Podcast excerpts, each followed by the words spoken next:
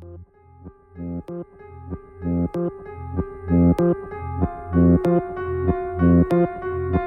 you.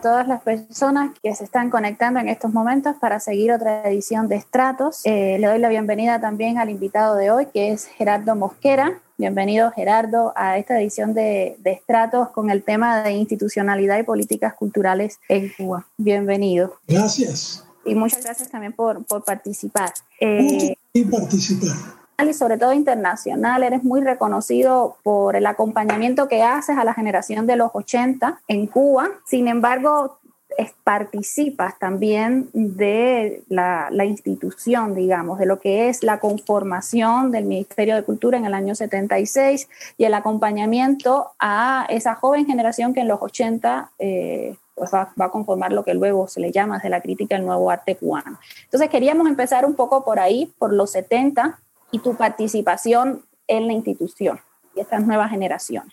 Sí, mira, en realidad eh, eh, yo comencé a trabajar como periodista en el, el, Consejo Nacional de Cultura, como en el primer lustro de los años 70.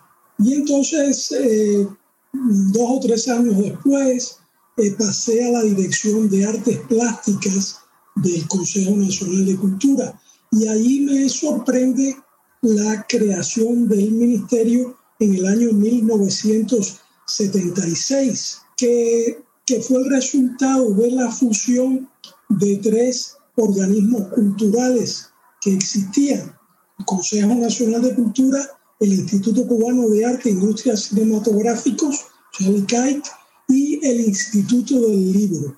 Entonces se fusionan y, dan lugar al Ministerio de Cultura. Esto no significó meramente una fusión, sino una subida de rango en la escala jerárquica de la administración gubernamental, puesto que la actividad cultural adquiría el rango de ministerio que, los, que desde el inicio de la revolución hasta esa fecha nunca lo tuvo había ministerio casi de todo, pero no de, de cultura, ¿no? que estaba dividida. Entonces eh, fue un hecho interesante porque la persona que se hace cargo de este ministerio es Armando Hart Dávalos, que era una figura que tenía una, eh, eh, una solidez política, aunque era un civil era uno de los históricos de la revolución. Y esto pues le daba una gran, eh, un techo de vuelo eh, diferente, ¿no? Ante la jerarquía superior. Y, fue un hombre que, eh, debo decir, que se inició en esa responsabilidad con gran entusiasmo y, que, y en un espíritu como renovador, ¿no? Pero fíjate de qué viene este espíritu. Y es de los excesos terribles que se cometieron bajo el pavonato, o sea, bajo la administración de Pavón del Consejo Nacional de Cultura, que, eh, eh, sabes, eh, se le puso, era un militar, un capitán, y a él, junto con otros militares, se les dio la tarea de ir ahí a reprimir a todo ese acto de maricones y toda esta gente de la cultura que se estaban pasando de rosca. Y entonces él lo hizo muy bien. Y pero eh, se le fue la mano también. ¿no? Entonces ya esto pues resultaba un poco chocante, ¿no? Y había críticas, había presiones.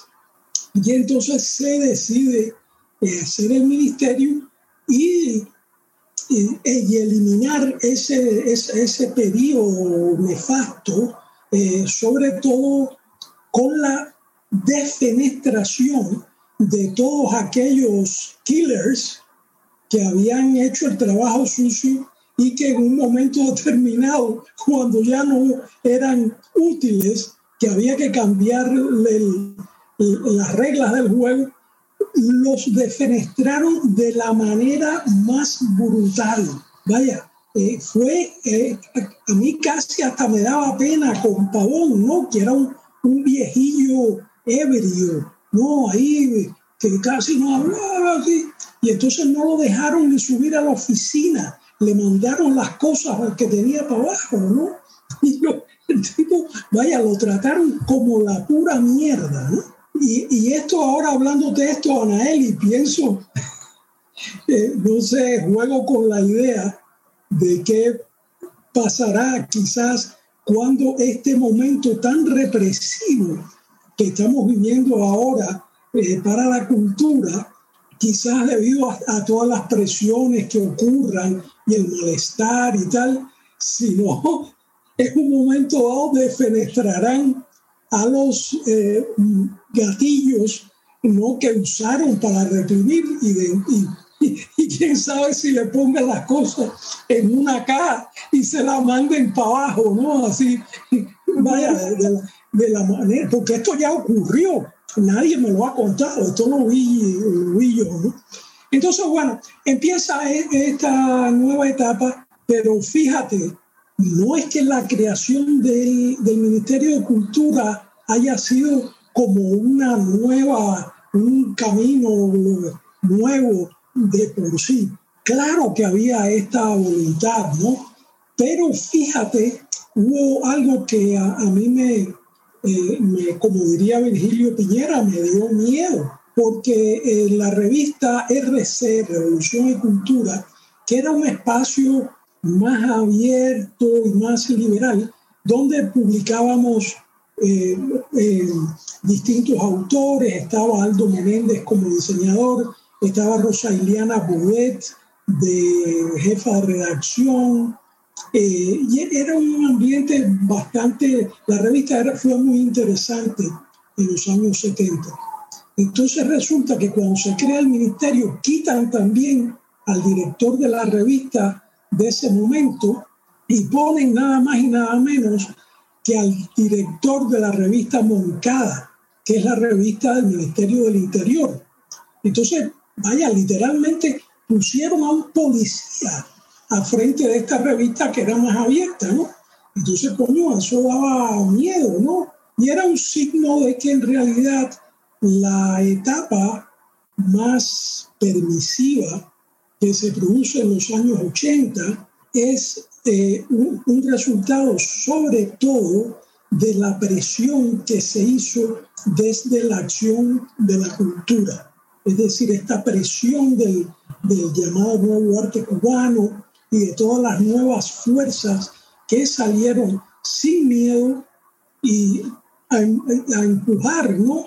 Eh, sin programa tampoco, sin manifiesto, era simplemente un movimiento espontáneo de gente que quería cambiar con el status quo eh, opresivo de los 70 y abrirse a una práctica más libre, más creativa del arte y abierta internacionalmente a todo lo que pasaba en el mundo y que en, Cuba se eh, rechazaba en el campo oficial. Entonces es la presión que, que, ponen, que ponemos todos los que participamos en eso, lo que obliga al ministerio a, a, ser, a ser más liberal y, y no a, esto hay que reconocérselo también al ministerio, porque el ministerio podía haberse cerrado, eh, atemorizado, ¿no?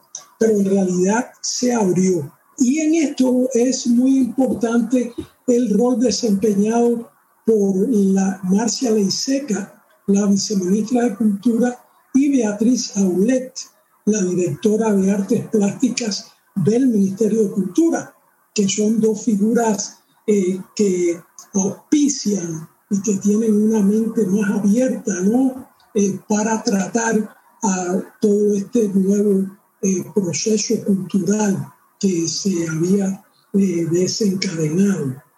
Esto no quiere decir que fuera un camino de rosas, todo lo contrario, fue una batalla ideológico-cultural la que, la que tuvimos que desempeñar ahí para lograr de que esto siguiera adelante. Había zonas eh, muy de rechazo muy fuerte, ¿no? Como era el caso de Marta Arjona, que era una persona muy poderosa, la directora de, de museos y de patrimonio cultural, que era un personaje nefasto, absolutamente represivo, ¿no? Y entonces, bueno, pues esa es la razón que, por la que el Ministerio de Cultura, perdón, la, por la que el Museo Nacional no compró en su momento las obras de toda esta nueva generación de artistas que surgía. Tuvieron que comprarlo después, porque Marta Arjona no, simplemente no quería comprarlas, ¿no? Ni, ni les daba otros apoyos, ¿no? Como para hacer obras públicas, etc.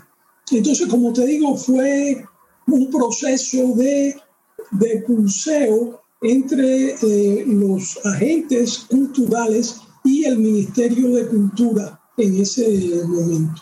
Gerardo, y bueno, ese, ese pulseo que tú hablas entre eh, los agentes culturales, como tú dices, que tampoco se reducían a los artistas, formaban parte de ahí también los curadores, los funcionarios del, del ministerio y la institución como tal. Yo te quería preguntar, en varias ocasiones eh, has, tú has dicho que justamente el fermento de los 80 está en los 70, ¿no? Y que ya desde los 70 se puede ir viendo no solo eh, por dónde, cuáles van a ser los caminos que va a ir tomando esta generación más crítica, eh, sino también tomándole el pulso a la represión, ¿no? que va a alcanzar, digamos, su momento más álgido al final de los 80. Entonces quería preguntarte un poco también por, por ese momento en los 70, en lo que ya tú puedes de alguna manera percibir también como agente cultural esos caminos, esos trayectos hacia la represión y hacia la crítica por parte de la generación, ¿no? Donde están Leandro, Gori, Bray, ya de alguna manera. Sí, fíjate, esta nueva generación de artistas surge a fines de los 70. Y entonces, bueno, yo entro en contacto con ellos y, me parecían tan renovadores, ¿no? Tan, buenos artistas, ¿no? Que eran, empezaban, ¿no? Y entonces ellos, bueno, pues querían exponer y acudieron a un lugar que era también más abierto, la Galería L, eh, que era de la Universidad de La Habana. Y entonces, como era una cosa que era de la universidad y tal, bueno, había mejor ambiente ahí. Y proponen una, una exposición que no me acuerdo cómo se llamaba, se llamaba creo que 13 artistas jóvenes ya no, seis, perdón, toma seis artistas jóvenes. Entonces, esta exposición se presenta y la persona que estaba frente de la galería la prueba y tal, ¿no? Se hace un catálogo precioso que es un, es un objeto de colección hoy día diseñado por, eh, por Pérez Monzón, por Gustavo Pérez Monzón. Y eh, un cataloguito es un fold-up así muy sencillo, pero precioso, ¿no? Con el gusto de Gustavo. Y la exposición era de Bedia, de él, de Bray, de Torres Yorca, de Force y, y Elso, creo. Creo que eran estos seis. Pero de, buenas a primeras, eh, no sé, parece que alguien se dice algo, no sé, y y Teresa Crego, esta profesora universitaria, que era la que estaba a cargo de eh, eh, extensión cultural de la universidad ahí, ¿no? Eh, a, la que correspondía la Galería L, pues censura la exposición. Y si tú ves la exposición, en realidad no tenía absolutamente nada, no había nada político, no había nada sexual, no había nada religioso, no había nada, era simplemente porque había instalaciones, porque había formas artísticas que se se apartaban de los cánones tradicionales de las bellas artes e introducían metodologías que ya estaban hacía tiempo más que en uso. Y, y por esta sencilla razón fue censurada.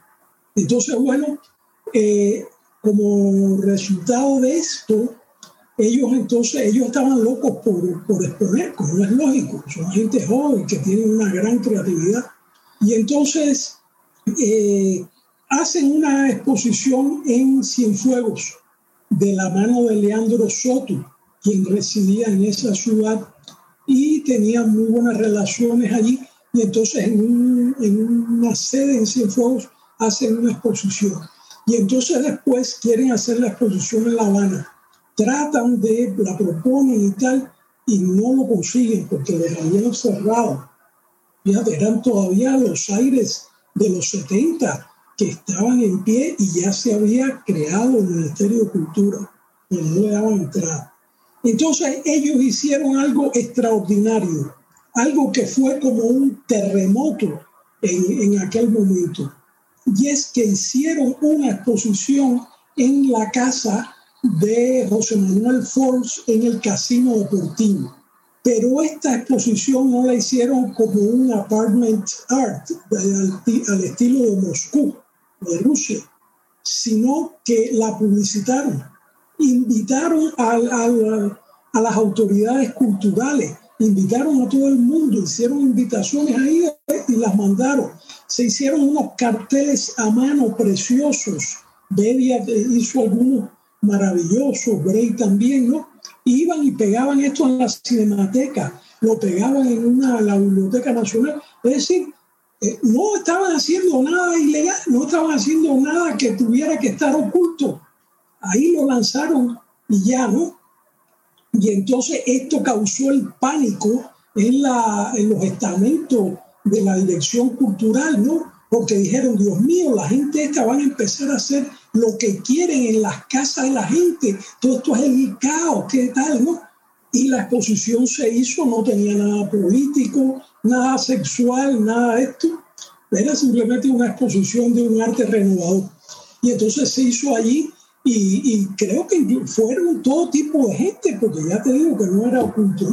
Y entonces me cuenta Flavio García Díaz que entonces trabajaba en la dirección de artes plásticas de ahí del Ministerio de Cultura, porque yo todavía estaba como periodista, pero que no estaba todavía en la, en la, dirección, que la seguridad del Estado fue y les le dijo a la dirección de artes plásticas, oiga, háganle una exposición a estos muchachos y entonces es gracias a la seguridad del Estado que se produce la famosa volumen 1. Volumen 1. Esa es la historia, que les dan el chance de, que, de exponer, porque no les daban el chance, ¿no? Y tienen que ellos hacer este hecho atrevido para la época. Hoy suena que parece una bobería, ¿no? Pero en la época era, fue un parteaguas, ¿no? Fue un hecho muy fuerte. Y entonces asustó tanto que fue la propia seguridad del Estado la que le dijo al, ministerio que le dieran una exposición, coño, antes que la cosa se fuera a poner peor. Otro tono. Y que dentro de la misma exposición de, de volumen 1 hay como todo este, no como una mesa redonda, ¿no? Una especie de panel o discusión que se genera dentro de la misma exposición donde los terminan acusando a, ellos, ¿no? Y creo que usan como el argumento este tan recurrente de, las, son elementos de la CIA o los... Eh, no se llegó a tanto, no, no se llegó a tanto. Se, sí se dijo ¿no? que la exposición era eh, mimética, era inclinada hacia el arte de los Estados Unidos, que no... Eh, es decir, que iba en contra de nuestras raíces, en fin, toda esta cantaleta que ya tú sabes, ¿no? Pero no le dijeron que era un mercenario al servicio de la CIA. Todavía no, no lo empleaban. Y esta discusión que hubo ahí este, eh, fue solo una de muchas eh, que tuvieron lugar ahí al principio, ¿no? y realmente fue una discusión ahí, una batalla ideológica. En la prensa, por ejemplo, estaba Ángel Tomás en el Caimán Barbú, que se supone que era la revista cultural de la juventud. Y eh, Tomás le viró los cañones a esta gente desde el primer momento. Y entonces, bueno, pues era alguien que, que criticaba ese arte. Y otros, pues, eh, lo defendíamos. Entonces hubo toda ahí realmente una, una batalla ideológico-cultural que ese grupo de volumen 1 además es como atacado por distintos bandos, ¿no? Porque luego también desde el mismo ámbito de las artes visuales, los artistas ya hacia la segunda generación de los 80 también tenían esa percepción de que pues, volumen 1 era como algo apolítico, ¿no? O sea, que realmente no tenía una postura clara respecto a, al gobierno, al Estado y a lo que ellos de alguna manera estaban señalando desde su, sus trabajos. Sí, hay, hay, un, hay un chiste eh, que caracteriza esto, ¿no? era este grupo que surge en el segundo lustro de los años 80 que ya trae una agenda crítica explícita en su arte, ¿no? Gente como Alexis Moloa, eh, eh, como Carlos Cárdenas, es decir, ya es otra la posición, ¿no? Entonces ellos veían a estos de la primera ola de los 80, ¿no? Un poco como eh, políticos, ¿no? Que no estaban... Entonces hay este chiste que dice, Bedia hace una exposición en el Castillo de la Fuerza, eh, eh, que era una exposición preciosa, ¿no? De todos estos de sus mejores dibujos, de toda aquella época deslumbrante, ¿no? Y unas instalaciones unas instalaciones también extraordinarias, ¿no? Pero era eso, ¿no? La, obra de ella, ¿no? Y entonces la exposición se titulaba El final del centauro. Y el final del centauro era, eh, Beria quería decir, el fin del, del, conocimiento mitológico, ¿no? Del conocimiento precientífico, de, de, del conocimiento guiado eh, por paradigmas no adscritos a la racionalidad científica, ¿no? Por ahí va el, título, ¿no? Pero entonces, como era el final del centauro, imagina, todo el mundo pensó, no, el centauro, ¿quién es? ¿No? Y entonces hay el chiste que dice que el éxito va a ver a Bedia y le dice, oye, Acere, la verdad es que yo pensaba que tú eras un tibio del carajo coño, pero apretate, porque eso de final del centauro, coño, hacer, me ganaste. Y hasta ahí llegó la... Bueno, te van enviando saludos ya desde, desde el streaming, Gerardo. ¿Ah, sí? Por tu participación, sí.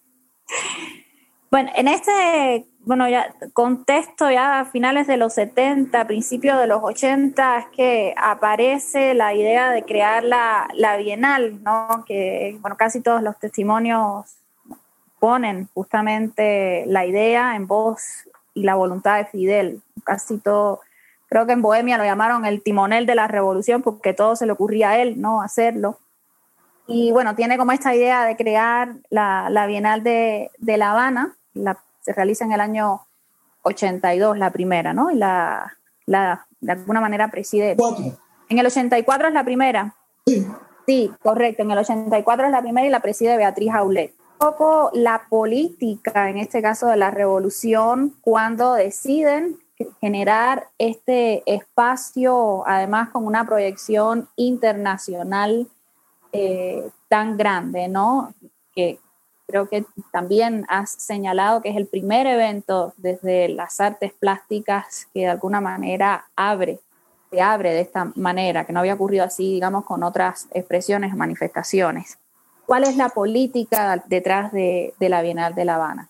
Mira, eh, no es nada extraño que se haya creado la Bienal, puesto que ya en Cuba existían eventos eh, de carácter internacional en otros campos, ¿no?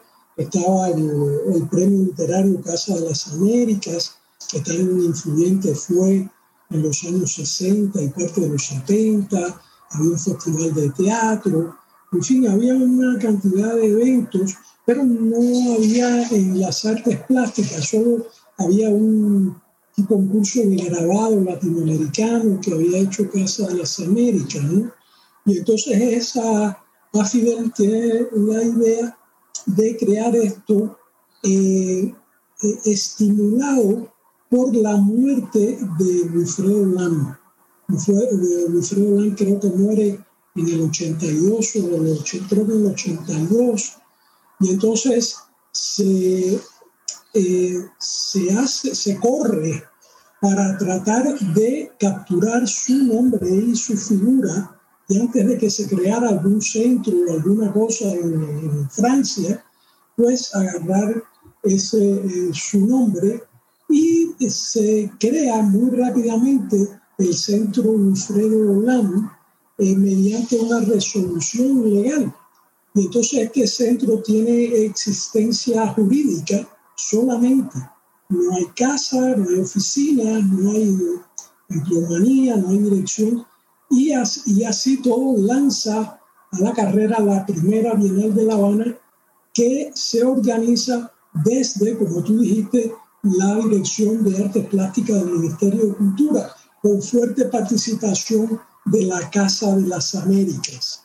Gillian no estaba todavía, nadie estaba todavía. Yo, yo participé porque estaba en la dirección de artes plásticas, pero aún no, no, había eh, nadie en plantilla centro de la Y entonces se hace esta primera edición eh, reducida a América Latina, porque en América Latina sí había conexiones, había un networking y era fácil hacerlo.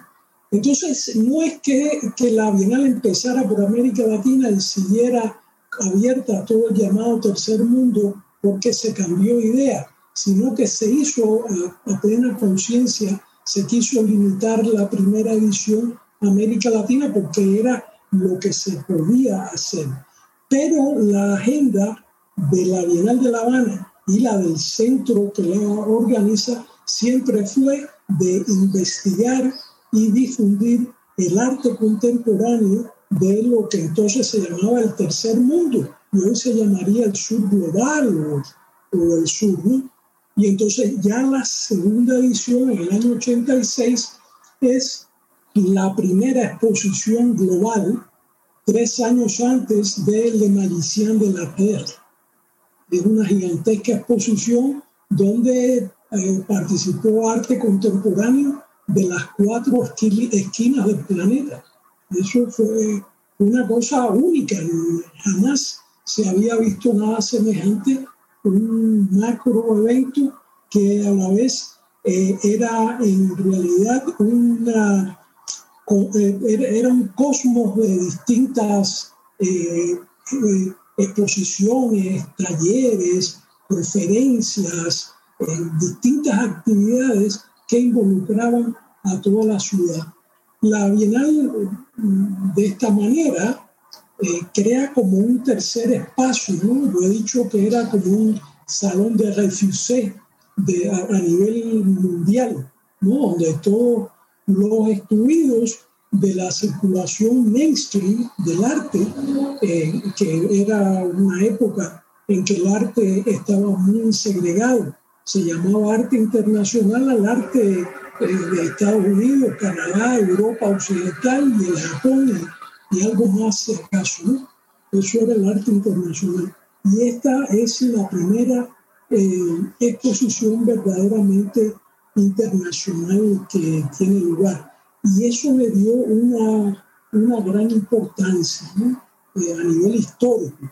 Incluso dice eh, Rafael Nemoyevsky, este estudioso de las bienales, que la bienal crea una nueva raza de bienales, ¿no? que se oponen al paradigma de canónico de Venecia. Y, no solamente por la introducción de, de, los, de artistas y pensadores de todo el mundo, sino por su propio modelo en cuanto bienal que rompía con los pabellones nacionales Fíjate que, que, la Bienal de Sao Paulo no rompe con los pabellones nacionales hasta el año 2006, cuando la curó Lisette Lañado. Ya en el, en el 86 eso se rompió con esta edición. ¿no? Y, y, esa idea eh, del, del, evento como, un, como una constelación de actividades visibles que se agrupaban bajo la sombrilla de la Bienal e involucraban a la ciudad. Eh, Gerardo, la, segunda Bienal ya pasa Gillian a, a coordinar el, evento y ya se crea como el equipo de, trabajo, donde estás tú, está Nelson, está Magda, hay, como varias figuras que son importantes y, fundadoras de ese modelo. Eh, que tú, bueno, has señalado creo que algo que los últimos años se ha reivindicado bastante de la Bienal de La Habana y es justamente eh, cómo genera, digamos, un espacio alternativo a todas esas dinámicas de circulación hegemónicas del arte, ¿no? Pero eh, por otra parte, creo que hacia las, es la segunda, no estoy segura si es la segunda o la tercera bienal, cuando empiezan, el, cuando ya deciden tomar algunas decisiones como eliminar el certamen competitivo, es decir, que no tuviera una intención competitiva entre los artistas, que además todo girara en torno a un tema, que fuese temática o, ensayística, creo que también, como la han llamado, es decir, que van, va de alguna manera generando eh, un modelo, ¿no? una forma de crear este evento. Tú participas en la tercera bienal, la del 89, la segunda y la, la tercera, aunque estás involucrado desde... Las tres primeras. En las tres. Un poco me gustaría que hablaras, creo que la tercera es la que rompes ya completamente con, la Bienal, con la institución y decides eh, separarte. Pero antes de llegar ahí, me gustaría que me hablaras un poco sobre la, participación de los artistas cubanos en la Bienal del 89. Eh, ¿Qué ocurre con, esa participación que de alguna manera genera una incomodidad, malestar en, en ti? Sí, mira, déjame ir un poco hacia atrás, ¿no? Em, se consiguió, eh, en primer lugar, había una regla eh, organizativa para nosotros, ¿no? Eh, que la presencia cubana, aunque no se participaba por países, pero en el cálculo interno, ¿no? la presencia cubana no podía ser mayor que la del país que más artistas tuviera, para que la Bienal no se volviera en, una especie de showcase de, Cuba, ¿no? Teniendo ese cuidado. Entonces, eh, se consiguió desde la primera Bienal que el grueso de la presencia cubana fuera de estos nuevos artistas. Eso fue importantísimo, porque eh, les dio una legitimación pero también les dio una visibilidad. Y entonces fueron tan bien recibidos por los visitantes, ¿no? curadores, críticos, otros artistas que, que iban, que eso nos, apoyó para poder en la segunda y en la tercera también presentar a estos eh, nuevos artistas como el grueso de la presencia cubana. ¿no? En la tercera eh, sí ocurrió un hecho muy lamentable, ¿no? Y es que, eh, eh, fíjate que la tercera tiene lugar en el año 89, cuando ya había habido una, cuando ya los límites de tolerancia que el poder en Cuba parecía estar dispuesto a tener con respecto a este arte crítico, habían llegado a su límite. Y entonces pues eh, toda esta gente ya iban a participar en la Bienal porque ya estaban, ya habían sido invitados. ¿no? Y entonces calculate, ahí estaba Tonel, estaba Carlos Cárdenas, estaba Glexi, en fin, artistas que tenían un filo eh, crítico. ¿no? Y entonces eh, ocurrió algo, ¿no? De buenas a primeras inventaron una exposición titulada El humor en el arte cubano o algo así, que era como una exposición temática en la que metieron a Tonel, a y a Cárdenas, ¿no? Y rodeado de otros humoristas de las publicaciones oficiales, estaba René de la Nuez, estaban otros eh, caricaturistas, ¿no? Algunos de ellos eh, eh, de las publicaciones oficiales. Y entonces, pues fue una manera muy hábil de quitarle protagonismo a estos, a estos jóvenes que ya no estaban, digamos, en la exposición principal, sino que estaban como en esta más colateral y en un contexto que este, diluía un poco el, sentido crítico e irreverente y provocador de su arte. Esto yo me enteré cuando vi la exposición, que fue una de las cosas que me encabronó extraordinariamente, porque todo esto se hizo como en secreto, arriba. Y yo que estaba metido ahí trabajando, viendo todo esto, como yo eh, organizaba la conferencia internacional también que se hizo, porque estábamos metidos en eso, y de buena a primera me entero de que han hecho esto, ¿no? Y monté en cólera. Me pareció, y obviamente fue algo dictado de arriba, y posiblemente ya sabes por quiénes. Y fue, perdóname, fue una de las razones, esta junto con otros eh, múltiples problemas que me llevaron a, dar ese salto al vacío que fue renunciar. En el año 89 renunciar eh, a una posición en Cuba no es lo que estamos lejos de ser lo que es hoy, ¿no? Porque en esa época todo el mundo tenía un trabajo y todo el mundo trabajaba en algún lado, ¿no? Entonces tú quedarte de pronto eh, independiente era algo eh, como del planeta Marte, ¿no? Y yo vi ese, ese salto temerario, ¿no? Y, y, entre otras cosas también porque veía como una atención en estar, ser parte del centro del año de la Bienal de La Habana y a la vez ser como el gran abogado defensor de todo este arte crítico que se, había, que se estaba produciendo. ¿no?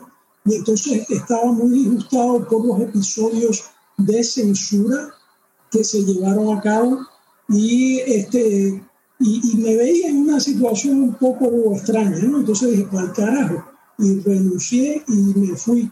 Hoy que se habla mucho del cine independiente, que cuál es el independiente, cuál es el que no lo es, eso, yo creo que yo fui el... el, el la independencia en...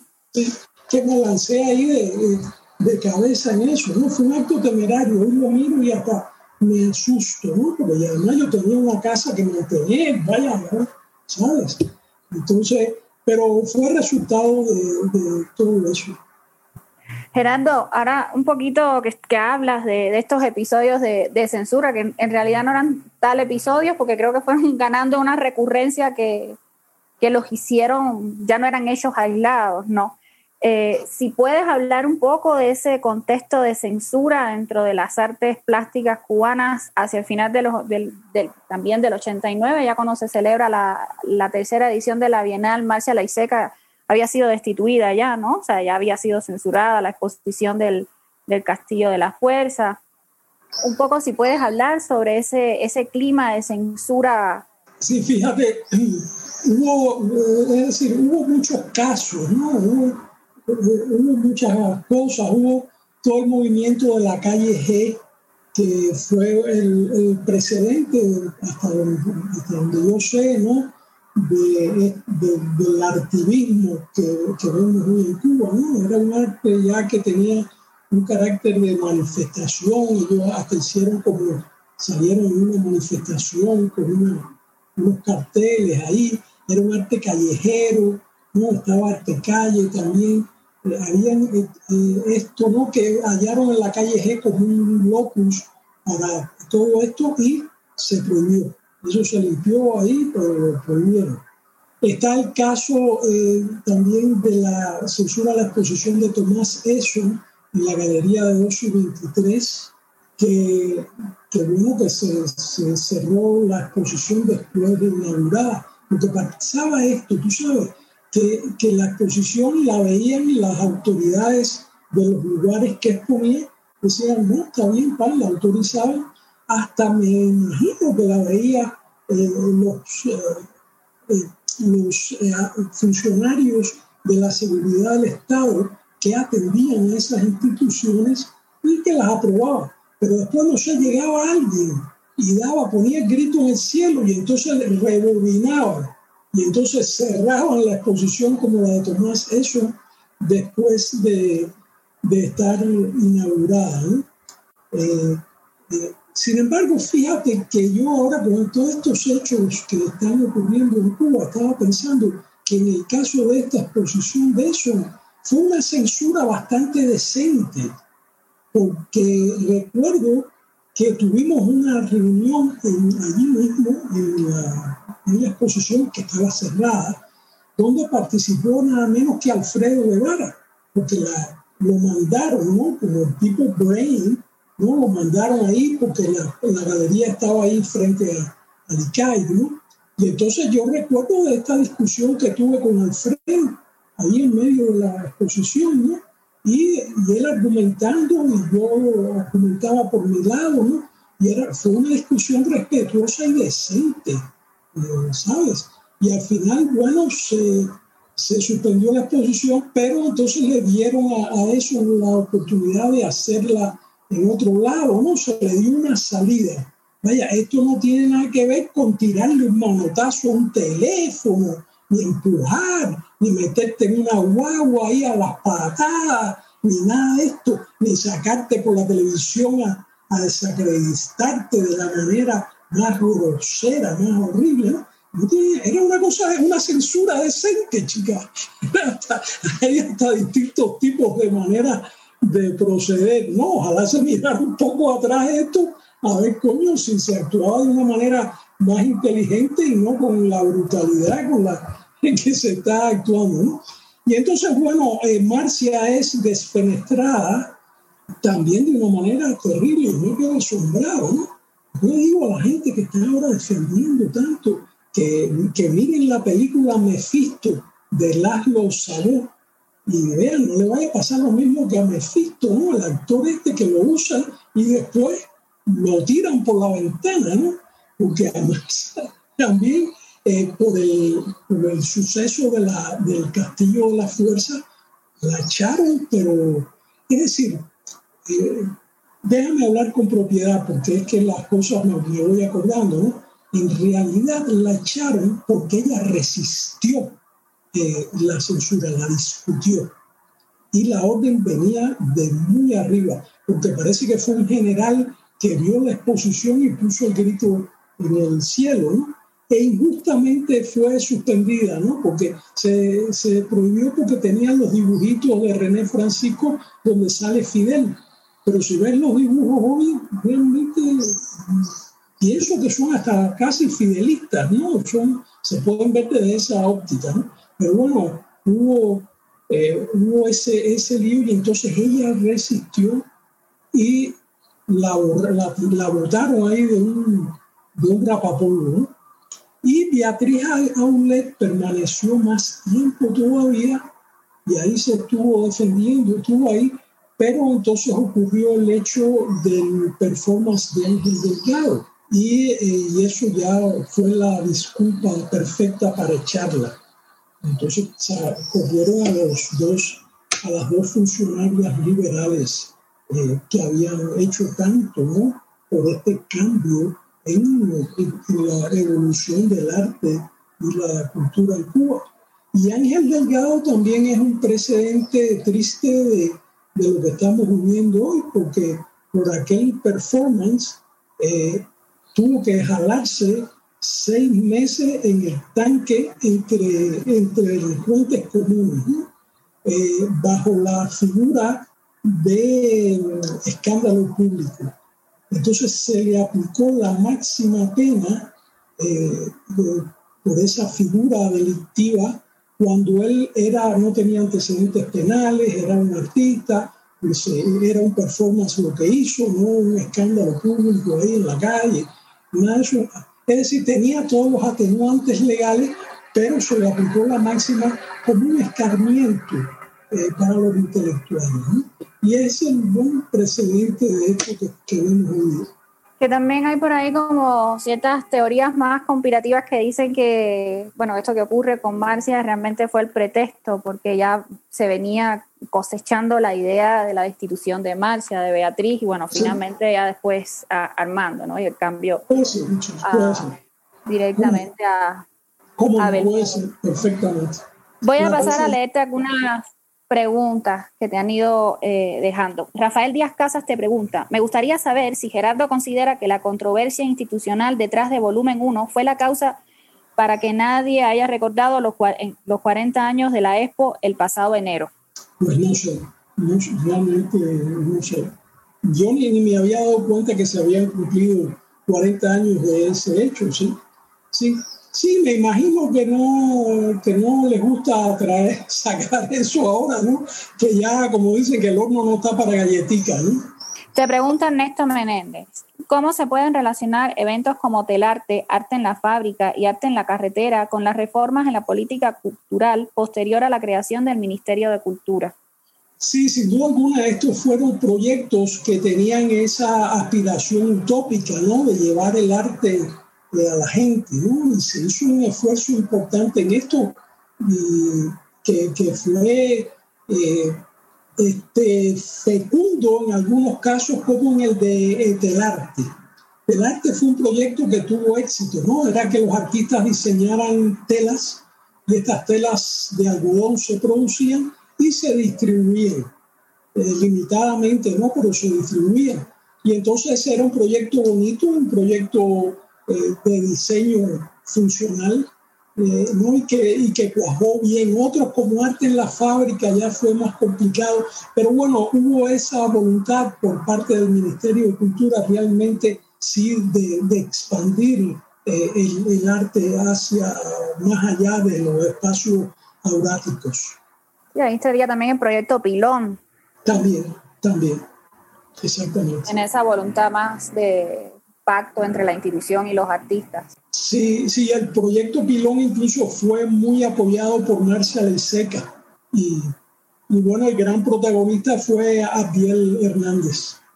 Aquí viene la pregunta de Marta María. ¿Dónde está escrita la política cultural cubana? ¿Existe un documento al que las artistas, los artistas puedan recurrir para saber su amparo, sus límites o prohibiciones, algo más que con la revolución todo ya conocemos. Y bueno, te agradece por el salto, dice que a ella le sirvió de inspiración como periodista para irse también a la independencia. Eh, bueno, mira, no, es decir, una, una, política cultural tan pormenorizada eh, no existe. Y no sé si sería conveniente que algo así existiera, ¿no? Porque ya de hecho encajona algo tan libre, algo tan suelto, tan cambiante, sin fronteras como es la cultura, ¿no? Encajonarla tanto, ¿no? Yo creo que, que, eh, que sí había haber una política cultural que, que, especifique ciertos lineamientos claros, ¿no? Libertad de expresión, eh, ¿sabes? Eh, libertad formal de contenido, cosas así, ¿no? Que, que se diga pero tampoco me gusta esa idea de, encajonar. Pero no, no existe. Se dice que la, se ha dicho que la política cultural de la Revolución Cubana estaba dada por tres documentos, ¿no? Las palabras a los intelectuales, lo del Congreso de Educación y Cultura, y después, no sé, creo que eran discursos de Armando Hart y tal, ¿no? Creo que tengo por ahí en, en mi casa eh, tengo como un librito de esto que se publicó de la política cultural, pero era eso simplemente. Sí, también creo que los márgenes de libertad se iban negociando porque no era lo mismo, por ejemplo, el grupo ARDE, es decir, cómo se le van encima a, estos artistas que lo que ocurre ya con el castillo de, de, la fuerza, ¿no? Donde entonces el argumento es que la figura puede, se puede hablar de todo, pero con la figura de Fidel no pueden meterse. Entonces creo que también eso da la posibilidad justamente de que no esté escrito en ninguna parte, de que no hay un documento como tal programático que establezca esos, esos límites de jugar con ellos según vaya, según convenga, ¿no? Y creo que el, 89, el 80 en sentido general es un periodo muy complejo eh, para Cuba, ¿no? En relación también con lo que estaba pasando en la Unión Soviética, la Tercera Bienal, otra, algo más ocurre y creo que está cayendo el, el muro de Berlín, es decir, ahí están ocurriendo eventos que van a tener una repercusión también en, en la política eh, cubana. Sí, fíjate que, que, casualmente el muro cae en la semana inaugural de la tercera Bienal de La Habana. Coincide con, exactamente con la Bienal de La Habana. Y me acuerdo de Gerard Haupt, este eh, colega alemán, Que estaba allá en La Habana, ¿no? Y que entonces llegaban las noticias, ¿no? Y me dice, Gerardo, en mi país están pasando cosas increíbles. Están mandando al, al, a los agentes de la seguridad del Estado a trabajar en las minas. Yo dije, coño, qué bien. Gerardo, eh, bueno, aquí creo que tienes eh, otras intervenciones. Joaquín Bajos interviene en la, en la pregunta de Rafael y dice que también todos los miembros están fuera de Cuba o muertos. No creo que les convenga nada celebrar. Claro, demuestra una mentalidad muy vengativa y estrecha. También. Respecto a la pregunta sobre volumen 1 y cómo ha pasado un poco invisible dentro de la historia del arte cubano, el, el movimiento, ¿no? Eh, yo te quería preguntar, ahorita antes de seguir con las, las, preguntas, para no desviarnos, porque estábamos hablando sobre la Bienal, eh, un poco cuando tú te retiras en el año 89 y luego, por supuesto, en lo que sigue, los 90, los 2000, y una de las críticas que justamente tú le haces al evento tiene que ver con el excesivo centralismo que, que, hay ¿no? en, la, en la Bienal de La Habana, que creo que es una expresión de, más de eh, la, el centralismo que se vive en, en Cuba, ¿no? Pero me gustaría saber específicamente cuáles son aquellos puntos que tú has señalado más críticamente sobre, sobre el evento, que es, bueno, continúa haciéndolo Gillian hasta el año 97, ¿no? Creo que es el último que ella... Ella hizo eh, la cuarta y la quinta, es decir, ella hizo segunda, tercera, cuarta y quinta, que yo te diría que son las bienales que todavía, en mi opinión, eh, tenían un filo, eh, un carácter, ¿no? un perfil. Pero como todo evento, eh, la Bienal de La Habana cumplió un rol histórico, sin duda alguna, extraordinario. Y, pero al cumplirse ese rol, tú tienes que seguir adelante, ¿no? No puedes quedarte repitiendo. Entonces, en mi criterio, es que eh, la Bienal no se renovó, la Bienal se cerró. Y entonces eh, podían eh, presentarse exposiciones interesantes, podían haber buenos artistas, buenas obras, los colegas que estaban organizándola eran o son muy capacitados y formados, serios, pero es que eh, la Bienal tiene que tener un perfil, tiene que tener una agenda, tiene que tener unos objetivos, ¿no? Y para eso tiene que renovarse. Entonces, lo que ocurrió fue que en cambio la Bienal se, en mi criterio, se oficializó más, ¿no? Y se, se burocratizó, eh, se burocratizó más, ¿no? Y eh, en fin, eh, habría tantas cosas que podrían hacerse, ¿no? Abrir, invitar a, otros jugadores extranjeros, eh, es decir, pero no, se ha mantenido, eh, más bien se volvió más canónica en el sentido de que puso más énfasis en el gran salón central, en la gran exhibición central, y aquella cosmogonía de, tú sabes, de eventos que pues, se redujo muchísimo y se, se concentró más en el aspecto expositivo. ¿Y las, qué ha pasado en, los 2000 con esa Bienal de La Habana? Tú que fuiste de sus fundadores, que además has seguido como todo el, el proceso, ¿qué ha pasado con, con, esa Bienal en los, en los 2000? Que además ha sido tan accidentado el camino. Es lo que te digo, que, que se convirtió en una bienal que un, poco que, que no tenía como un propósito dado, ¿no? no tenía como una función eh, a cumplir más allá de la de exponer, si tú quieres, buen arte, supongo que, que, que estuviera bien curado el arte, ¿no? pero no había nada más allá, no había un propósito, ¿no? Tú ves que las bienales precisamente a partir de la Bienal de La Habana, ¿no? Eh, se vuelven muy propositivas, tienen búsqueda, tienen cambios de modelo eh, de acción, cambios de estructura, eh, son propositivas, ¿no? Y la Bienal de La Habana se quedó así un poco como repetitiva, en el mejor de los casos.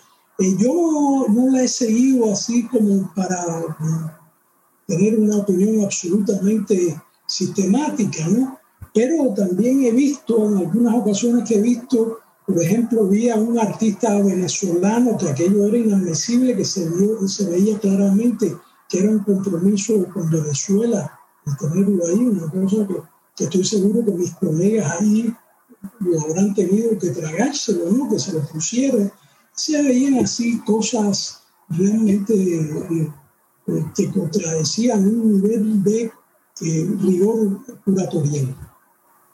Que tiene que ver también con la falta de autonomía que tiene el equipo de trabajo del, del donde las, direcciones, las decisiones se sabe cómo se toman. Claro, es decir, tú no puedes mantener un evento cultural eh, de, una manera propositiva bajo un esquema centralizado y burocrático.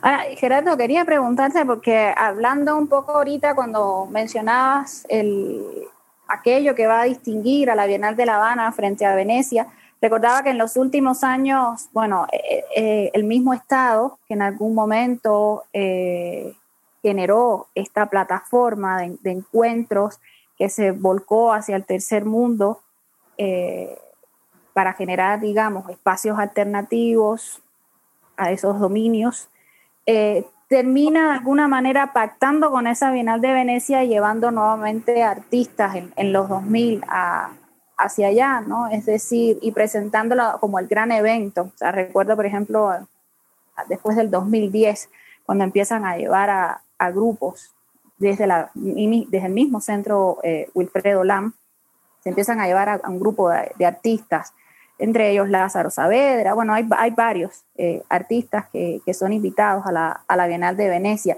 Y quería preguntarte un poco, eh, ya desde tu perspectiva, estas reconfiguraciones que se van dando, no solo ya como parte de la Bienal, sino también como la política del, del Estado que pareciera que estaba abandonando ese discurso, digamos, alternativo que había caracterizado pues, la, política específicamente enfocada hacia la, hacia la Bienal y que pareciera que quiere reinsertarse en estas lógicas, digamos, mundiales.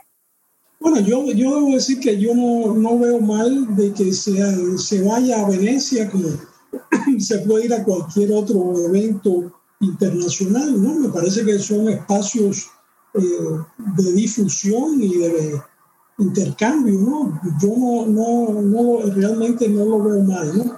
Que solo se vaya en esa dirección, sí, eso sería un problema. Sí, sobre todo porque quien tiene, digamos, el, el capital para llevar a cabo ese proceso de internacionalización del arte cubano sigue siendo el Consejo Nacional de las Artes Plásticas, es decir, no existe una gestión independiente que pueda colocar a los artistas en esos grandes eventos, lo capitaliza el Estado, entonces...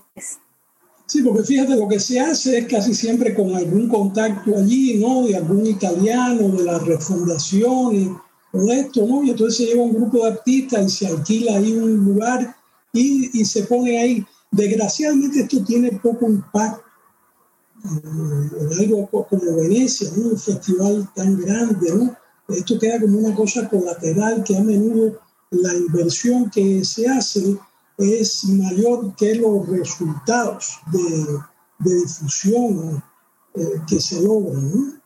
Es decir, habría que trabajar esto de, otra manera, más inteligente, más sofisticada, ¿no? gastar el dinero de, una manera eh, más dirigida. Gerardo, eh, bueno, ahorita que tú mencionabas que en los 80, bueno, el 89, en finales de los 80, este tipo de represión era incluso más light, más suave, ¿no? Eh, con respecto a lo que está pasando ahora eh, en Cuba, yo quería preguntarte específicamente ¿Cómo lo ves tú? Es decir, todo lo que ha estado ocurriendo desde el año 2020 con, con, el movimiento San Isidro, la escalada en la represión que cada vez, eh, bueno, ya sabemos también a partir de todos los testimonios que se han compartido, que, que no es realmente algo nuevo, son mecanismos que se activan en determinados momentos cuando son necesarios por parte del, gobierno cubano. Pero quería preguntarte un poco cuál es la, tu perspectiva respecto a lo que está pasando ahorita en, en Cuba con el movimiento San Isidro, el 27N y todas las narrativas que se han ido generando en torno a, a ello. Eh, mira, a mí me parece absolutamente único, histórico eh, y extraordinario lo que está ocurriendo en Cuba y lo, lo comento con colegas, ¿no? Por todos lados. Y es cierto que no, no, no conocemos un precedente de que sea el arte, eh, los artistas, los intelectuales, los que estén a la vanguardia de la lucha por las libertades civiles en un país. Esto es un hecho único. La, punta de lanza, el filo eh, activo en, este, en estos esfuerzos no tan traducibles, lo está llevando el arte, lo está llevando la gente del mundo eh, cultural, ¿no? que no es, es, es algo totalmente insólito, es un hecho histórico extraordinario. Y en muchos casos se hace mediante las capacidades y los recursos propios del arte, ¿no? recursos de teatralización, recursos performáticos, recursos tropológicos, ¿no? que le dan una gran fuerza a, esa denuncia y a esos planteos eh, que se llevan a cabo. Entonces, por otro lado, la manera como ha reaccionado ante esto el poder en Cuba me hace recordar eh, una, una cita de Fouché. Tú sabes que Fouché, el llamado genio tenebroso, era el jefe de policía de, Napoleón, un, un Serginsky de, de, Napoleón. Y entonces tú sabes que eh, Napoleón mandó a matar al duque de Enghien, al, gran conde, que era el heredero del trono de Francia. Ya la Revolución Francesa le había cortado la cabeza a todo el mundo, pero estaba este heredero por ahí. Y Napoleón dice, coño, vamos a matarlo para que ya no quede ningún heredero, ¿no? Hizo como hizo Lenin, que mató al zar, a la zarina, a los niños, ¿no? A los limpió todos ahí por carajo. Entonces matan al gran conde. Y entonces eh, esto causa un revuelo y causa una, una reacciones terribles. Y entonces le preguntan a, a Fouché, bueno, ¿y qué usted cree del asesinato del duque de Enghien? Y dice, y dijo Fouché, fue algo peor que un crimen, fue una estupidez. Entonces me parece que la reacción que está teniendo el poder en Cuba es peor que un crimen porque es una estupidez. Quisiera un poco de inteligencia represiva, si tú quieres llamarlo así, ¿no? Eh, un poco de diálogo, un poco de buscar una entente, ¿no? No, es, a, la, brutalidad. Es, algo insólito, ¿no? Y entonces pues, están comprando soga para su pescuezo, ¿no? Es una estupidez porque cada vez quedan más mal. ¿no? Como dicen en China, pierden cara, continuamente pierden cara. Pero desgraciadamente es así, ojalá cambie, ojalá se, se, piense de una manera distinta. ¿Y cómo es, cómo es vista, o sea, lo que ahorita está ocurriendo con, con, Cuba en el ámbito artístico, o sea, fundamentalmente, que es como donde también lo que más visibilidad tiene hacia el, hacia el exterior, ¿cómo está siendo vista eh, esa Cuba desde afuera? ¿no? Con mucha admiración y, con mucha atención, sin duda alguna. Eh, y, y, lo interesante es que es lo que te decía, ¿no? que se sale del campo específico del arte, de la cultura y llega a otras zonas, ¿no? como ahora, por ejemplo, lo que acaba de participar Tania Olivera allá en la, Comisión Europea, en Ginebra, acá. Es decir, es algo que, que está saliendo como así por, por todos lados, ¿no? Y en, en, en, el campo intelectual, vaya, prácticamente la gran mayoría de la gente que yo conozco los apoya todo esto que está sucediendo en Cuba, es decir, apoya a los artistas, intelectuales cubanos que están luchando por derechos básicos, es decir, no están pidiendo que eh, nada del otro mundo, si vienes a ver cuál es, cuál es, es lo que pide el, el, 27N, mira a ver ahí el, documento.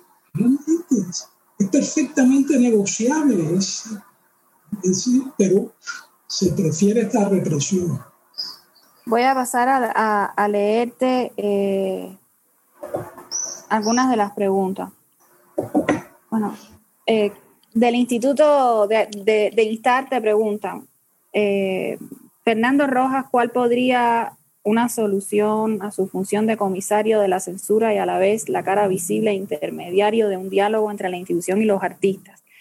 ¿Qué le recomendarías, Gerardo, a los que todavía están trabajando en la institución, a los que piensan que desde dentro pueden cambiarse las cosas? Bueno, creo que por ahí falló los teclados, faltaron. Creo que faltaron alguna verbos o algo aquí en la primera parte, pero bueno, la pregunta es creo que básicamente, ¿qué les recomendarías a quienes todavía trabajan para la institución y a los que piensan que desde dentro pueden cambiarse las cosas? Bueno, recomendaría que trataran de, hacer ese esfuerzo, ¿no? Y de cambiar desde dentro, ¿por qué no? ¿Por qué no? Se puede tratar de hacer. Y pues si, si fracasan, si, si fallan, pues ya tendrán que buscar otras vías. Lázaro Estrada, eh, la política cultural cubana ha estado condicionada por los documentos que mencionas, sintetizados en estas sentencias, con la revolución todo contra la revolución nada. Primero y luego por aquello de el arte un arma de la revolución.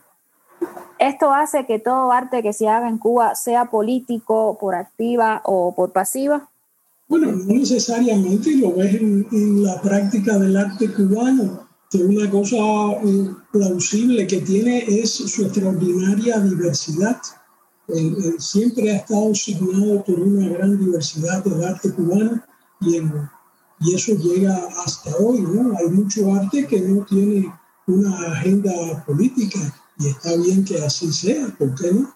El carácter polifónico es el que es uno de los aspectos que define el arte. Aquí va otra. Se dice que la emigración masiva de artistas a finales de los 80 y principios de los 90 fue algo preparado y negociado por el gobierno. ¿Cuánto hay de verdad en esto?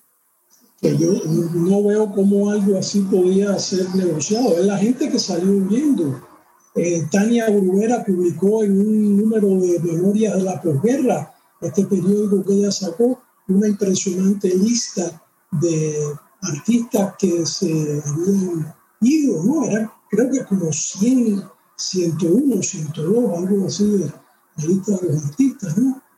Se fueron porque la gente agarró miedo ante estos episodios represivos que se produjeron y como ya los artistas viajaban, habían hecho contactos en el exterior, se movían mucho, eh, y entonces pues se, empezaron a, alargarse. Aquí revisa, pero bueno, creo que ahorita no tenemos más preguntas por parte desde el streaming, o sea, si te saludan y hay como una conversación eh, sobre lo que implicó la pérdida de curadores como Mosquera, Marta Eugenio y Noceda en el LAM, ¿no? Y aún no se recupera la institución de, esas ausencias tan importantes, ¿no?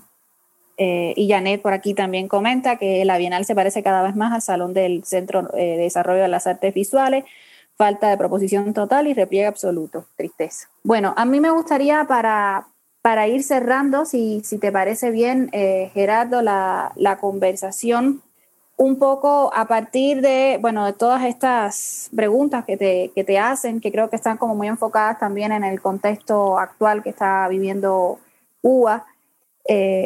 Tú has dicho que para ti es, es posible aún el diálogo, es decir, que tú apuestas aún al diálogo, apuestas a mi pregunta vendría, ¿cuál sería el camino posible, eh, un escenario posible para Cuba en estos momentos eh, a partir de, todo lo que se ha estado viviendo? Mira, eh, a, mí, a mí me gusta dialogar, me gusta, me parece que es, es una manera de resolver muchas cosas civilizadamente pero realmente yo no tengo esperanza en el diálogo actualmente en Cuba porque la manera como ha reaccionado eh, las autoridades está diciendo claramente que, que, por el contrario, no solamente que no quieran dialogar, sino que mantienen una actitud hostil en contra de la posibilidad de diálogo, una actitud represiva Es decir, yo no veo esperanza del diálogo, ya hay que hacer otras cosas, ¿no? Claro, si hubiera un acercamiento hacia el diálogo, yo pienso que es algo que siempre se, se debe insistir, ¿no?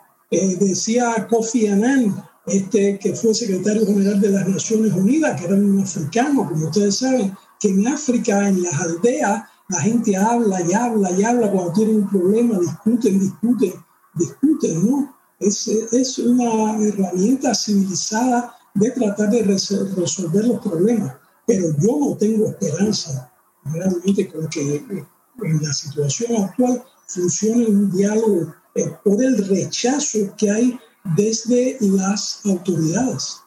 Claro, y pienso también, en, por ejemplo, en países como, como Perú durante la, la dictadura de Fujimori, también el lugar que vino a ocupar toda la, producción artística, simbólica, un poco en el, justamente en el desmontaje de toda la retórica de, del gobierno de Fujimori y en la visibilizarlo hacia el exterior, ¿no? Este performance muy conocido de lavar la bandera, exactamente, y, el potencial que tiene ahí, digamos, el, el arte, que digamos es el único que puede jugar realmente con esos márgenes de, de, libertad, ¿no? Para salir al espacio público, o bien ya desde las casas, que es desde donde ahorita se puede hacer algo en Cuba, ¿no? Porque no se les permite ni siquiera ya salir. Están, es lo que te digo, un lado a la bandera no sería posible hacerlo en Cuba. No sería posible, menos que eso no, no, no, no, ha permitido que se haga. O sea, es una situación muy represiva.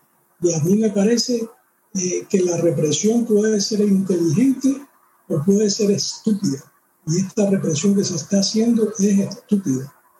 Totalmente. Totalmente. Y creo que también habla un poco de la falta de legitimidad que tiene cada vez más el, gobierno cubano, de la crisis de hegemonía tan fuerte que está viviendo y ya del desespero total y el desatino frente a esa crisis, ¿no? que no sabes cómo controlar realmente eh, esas fuerzas y sigue de alguna manera reproduciendo los mismos mecanismos y las mismas estrategias de hace casi seis décadas para manejar situaciones que son que tienen sus especificidades porque están inscritas en un contexto histórico distinto, ¿no?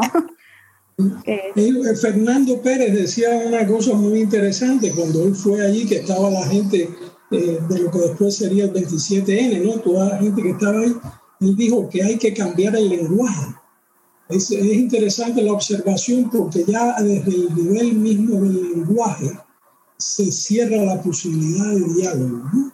Cuando artistas muy respetables se pronuncian eh, por un acto de preocupación por un colega que está eh, retenido a la fuerza en un hospital incomunicado, eh, la, la respuesta de ataque mercenario al Museo Nacional de Bellas Artes es un lenguaje que ya cierra toda posibilidad de diálogo.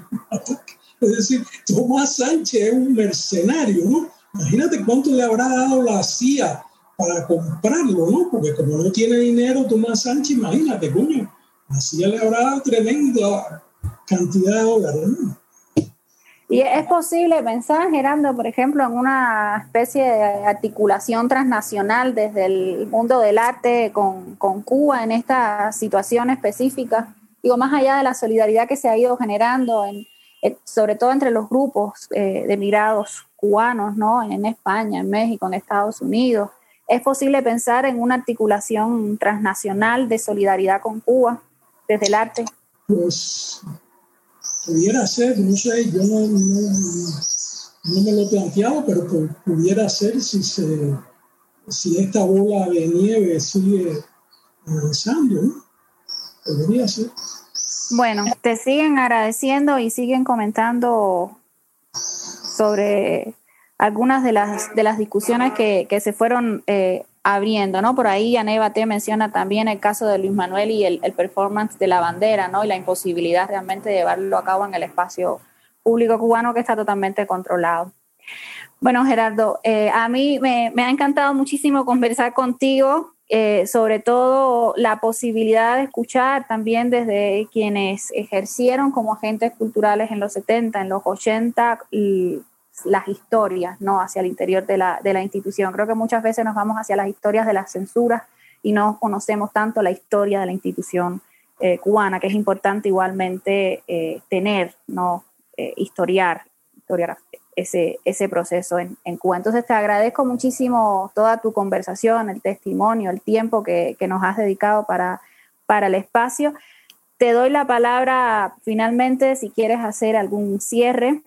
No, simplemente quiero agradecerte a ti, a Eli y a Instar por esta oportunidad ¿no? de hablar de estas cosas eh, que vienen tan al caso ¿no? en esta situación que se, que, está, que se está viviendo en Cuba. ¿no? Así que bueno, pues solo agradecer y también a todos los que han participado. Muchísimas gracias, Gerardo. Yo también le agradezco a, todas las personas que nos han estado acompañando durante esta edición de, Estrato y les invito a que sigan en las próximas ediciones el, el programa de Instar. Muchísimas gracias.